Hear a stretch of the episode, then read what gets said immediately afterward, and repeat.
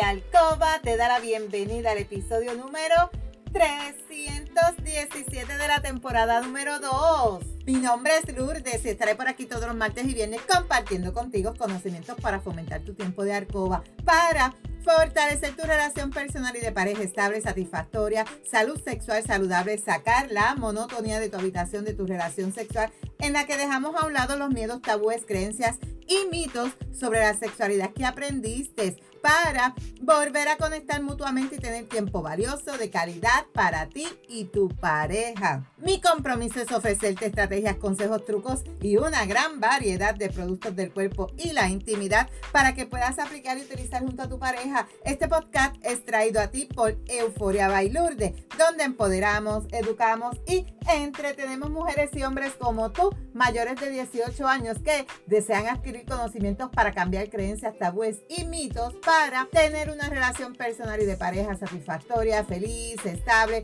donde puede existir la confianza, la comunicación, la seguridad, el conocimiento y sobre todo el amor. Y hoy es viernes 8 de diciembre del 2020 te saludo desde Carolina, Puerto Rico. Si es la primera vez que me escuchas, te doy la bienvenida. Si llevas tiempo escuchándome y me sigues desde mi primer episodio, bienvenida y bienvenido a otro episodio más de tu podcast favorito. Y el tema de hoy, ¿tiene edad la sexualidad? ¿Qué tú opinas? ¿Qué edad tú tienes actualmente? ¿Cómo está la sexualidad de acuerdo a tu edad y en la etapa en que te encuentras? Vamos a conocer un poquito más sobre este tema. Y la pregunta es, ¿tiene edad la sexualidad? ¿Sí o no?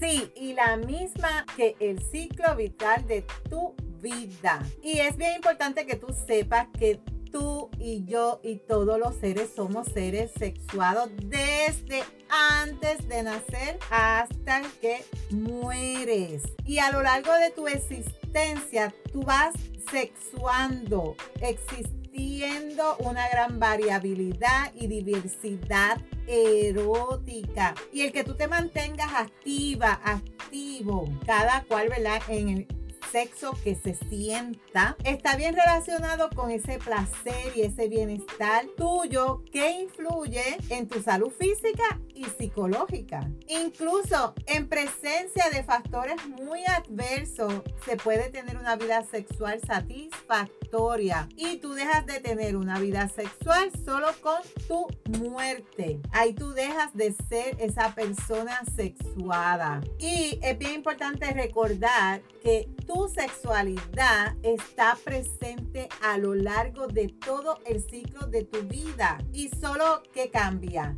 el foco de expresión de cada etapa en que tú te encuentres. En la infancia predominan qué? Esas sensaciones corporales, esa necesidad de contacto que está vinculada con tus padres y con tus iguales, tu familia más allegada. En la pubertad y en la adolescencia están guiadas qué? Por los cambios fisiológicos predomina el sexo solitario y el, entrenamiento que con tus pares cuando estabas en esa edad. De la juventud a la adultez están presentes entonces todos los componentes de la sexualidad, contacto, sexo, erótica, amatoria y mayoritariamente están vinculados a una pareja. ¿Y qué pasa? En la vejez declinan algunas de estas manifestaciones sexuales, pero se sigue manteniendo ese interés sexual y ese disfrute del sexo y eso va a depender mucho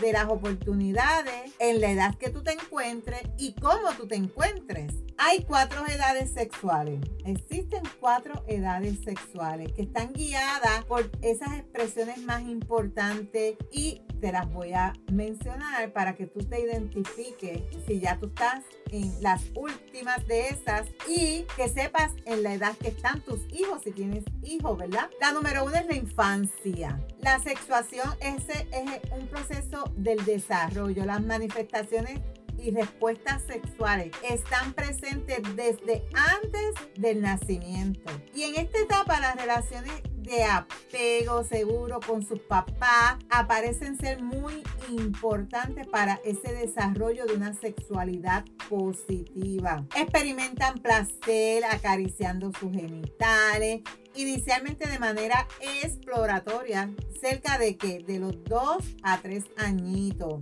Ahí tú vas a observar si tienes niños que ya le dio la curiosidad de tocarse sus áreas íntimas. Durante esa primera infancia, que es de 3 a 7 años, ahí tú vas adquiriendo experiencias con la autoestimulación genital y ese interés por descubrir los genitales de otro.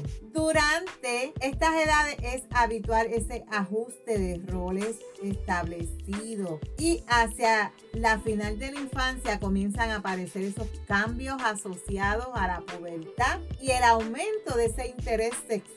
La número dos, es la pubertad y adolescencia. Esto es un largo proceso de maduración sexual que se extiende desde los 10 años hasta los 18 años más o menos. Y ahí que tú vas a ver, el descubrimiento del sexo viene guiado por cambios anatómicos, fisiológicos, especialmente en la pubertad, y ese ajuste e identificación con tu propio sexo hasta la consolidación de la adolescencia. Es bien frecuente que en estas edades los jóvenes se pregunten qué les está pasando. La pubertad la consideramos como de 10 a 14 años y ahí tú vas a ver que unos cambios en tu funcionamiento hormonal, maduración de los órganos sexuales, aparición de los rasgos sexuales, ahí tú vas a ver el inicio de la capacidad reproductora y alrededor de los 10, 10 años y medio,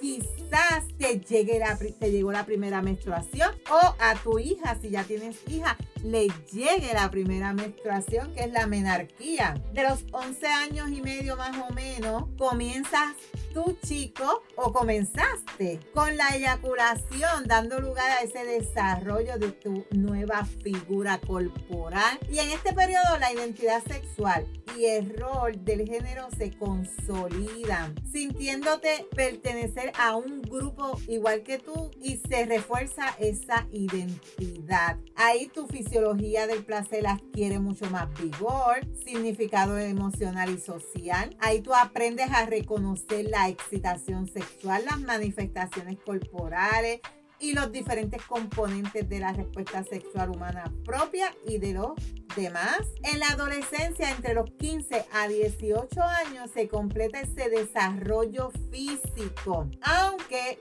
continúa ese desarrollo emocional, surgen formas sexuales más maduras, los niveles de hormonas, las variables socioculturales, las disposiciones cognitivas van a influir en ese sentimiento y en esas conductas sexuales. Y aquí es el tiempo de la intimidad y de la amistad.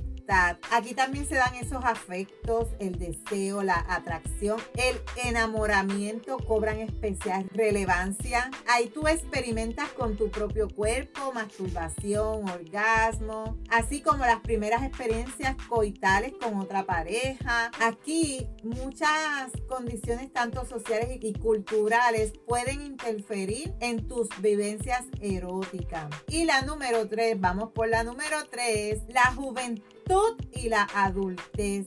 Esta se da durante los 18 a 40 años más o menos. Los niveles de sexualidad e identidad, orientación están ya establecidos. En esta etapa, la pareja es el principal ámbito de expresión erótica, que también va a depender de la historia de esa persona, sus actitudes, hacia la sexualidad, qué sincronía tiene contigo. Aquí los chicos están más enfocados en sexo y las chicas en la sensualidad y la afectividad. Y en la adultez comienza de 45 a 60 años y aquí se inician importantes cambios corporales que están motivados por ese declive hormonal que ocurre tanto en ti chico como en ti chica porque ahí llega la menopausia, que es la última regla, finaliza la actividad reproductora. En el chico, ¿qué pasa? Disminuye ese vigor, el físico, la capacidad erectiva y en ti, chica, que disminuye el deseo. El envejecimiento empieza a ser patente, por tanto, hay una redefinición de esa expresión sexual.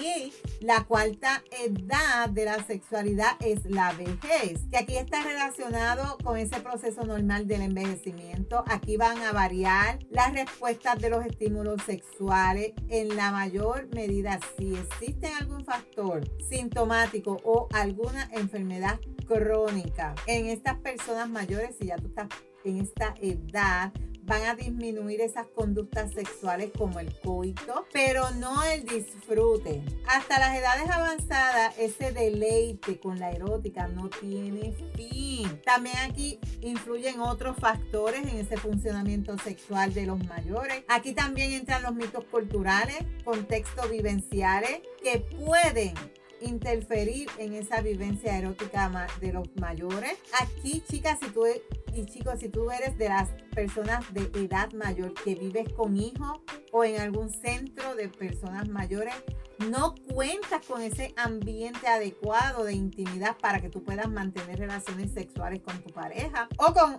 una pareja si no vives con ella. Entre otros factores también influye el ajuste de ese adulto mayor a creencias y prejuicios de que en la vejez la sexualidad se acaba o deja de interesar, los reparos que familiares y cuidadores pueden mostrarte ante sus expresiones sexuales o por la escasa adaptación de esos centros de asistencia que no tienen esa parte donde tú como anciano mayor o adulto mayor puedas tener esa propia intimidad y ahí te cohibes de tenerla. El sexo, por lo tanto, no tiene edad, solamente tiene circunstancias. Y no porque tú hayas llegado a la vejez se acabó la sexualidad.